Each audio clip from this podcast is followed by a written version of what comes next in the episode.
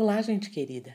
Aqui fala a doutora Cristina Curto em mais um episódio da série Coisas que Aprendi. Estamos na terceira temporada e o assunto é sensibilidade. Vimos no episódio anterior que cada pessoa altamente sensível, ou PAS para os íntimos, necessita de condições normais de funcionamento. Alguns gatilhos podem fazê-la sair dessas condições, desencadeando sintomas físicos e emocionais, como exaustão, irritação e tristeza. Vimos que é fácil permanecer equilibrado quando temos consciência e cuidamos desses gatilhos. Hoje vamos falar de empatia. A empatia é uma das maiores características da sensibilidade, tão grande que podemos encontrar livros e mais livros sobre ela. Novamente, aqui pode estar a nossa maior força ou a maior fraqueza. Vamos explicar melhor. Primeiro, vou definir empatia. A empatia é a capacidade de se colocar no lugar de outra pessoa, podendo sentir, agir ou pensar da forma como ela sentiria, pensaria ou agiria nas mesmas circunstâncias. A empatia está relacionada com a alta sensibilidade emocional e pode acontecer em maior ou menor intensidade. Vai desde um leve desconforto quando vemos uma imagem de sofrimento, até sentir com todos os detalhes os sintomas que outra pessoa está sentindo, passando pela telepatia em todas as intensidades e cores. Comover-se com uma história ou filme, ficar emocionado ouvindo uma música ou diante da beleza, perceber sutilezas do ambiente e das pessoas ao redor também fazem parte da grande capacidade emocional e de empatia das pessoas sensíveis. Toda PAS já sentiu emoções que não se justificavam em sua história pessoal e ficou confusa com o que sentia. Talvez sofresse menos se percebesse logo que estava absorvendo emoções que não lhe pertenciam. Essa capacidade se baseia em dois fatos interessantes. O cérebro das PAS reage mais prontamente e com mais intensidade a qualquer estímulo emocional, como fotografias de pessoas que parecem tristes ou felizes, por exemplo. E as pessoas sensíveis têm mais facilidade para ativar o hemisfério direito do cérebro. Sobre o hemisfério direito, a cientista Jill Bolt Taylor conta em seu livro A Cientista que Curou Seu Próprio Cérebro que, quando seu hemisfério esquerdo deixou de funcionar por causa de uma hemorragia cerebral, as palavras deixaram de existir, mas ela passou a perceber a energia das pessoas. Ela via que algumas pessoas, dentre os profissionais que a atendiam na UTI, iam até ela para doar energia e ela se sentia muito bem depois da sua visita. Já outras, em vez de doar, roubavam a energia dela. Nem preciso dizer que ela não gostava dessas visitas, né?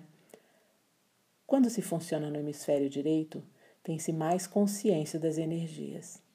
Toda PAS tem mais capacidade de doar energia e muitas vezes se sente drenada em determinados ambientes. A doutora Kyra Mesich, em seu livro Guia de Sobrevivência para a Pessoa Sensível, conta que descobriu que era PAS por acaso ela pensou que estivesse ficando maluca, porque sentia exatamente o que os seus pacientes sentiam. Bastava alguém marcar uma consulta que ela começava a ter pensamentos estranhos, emoções mais estranhas ainda, chegando ao ponto de ouvir em sua cabeça a música que os pacientes estavam escutando na véspera da consulta. Pode parecer um bom método diagnóstico, e é mesmo, se você for médico ou psicólogo. Bom, Posso pensar em mais algumas profissões que se beneficiam da empatia. Dependendo da intensidade desse traço, pode ser enlouquecedor não identificarmos o que é nosso e o que é do outro. Funciona mais ou menos assim. Alguém passa perto de nós com raiva e ficamos com raiva também, sem saber por quê. Alguém chora e choramos junto. Vemos sempre o lado do outro e às vezes esquecemos de ver o nosso próprio, ou de consultar o coração e cuidar das próprias emoções. Sentimos coisas que não fazem o menor sentido na nossa história de vida. Por isso mesmo, a empatia pode ser péssima em épocas de transtornos coletivos. Juntando com a amplificação, outra característica das PAS, pode tornar a vida emocional um pouquinho complicada. Em tempos de pandemia, as PAS sofrem mais.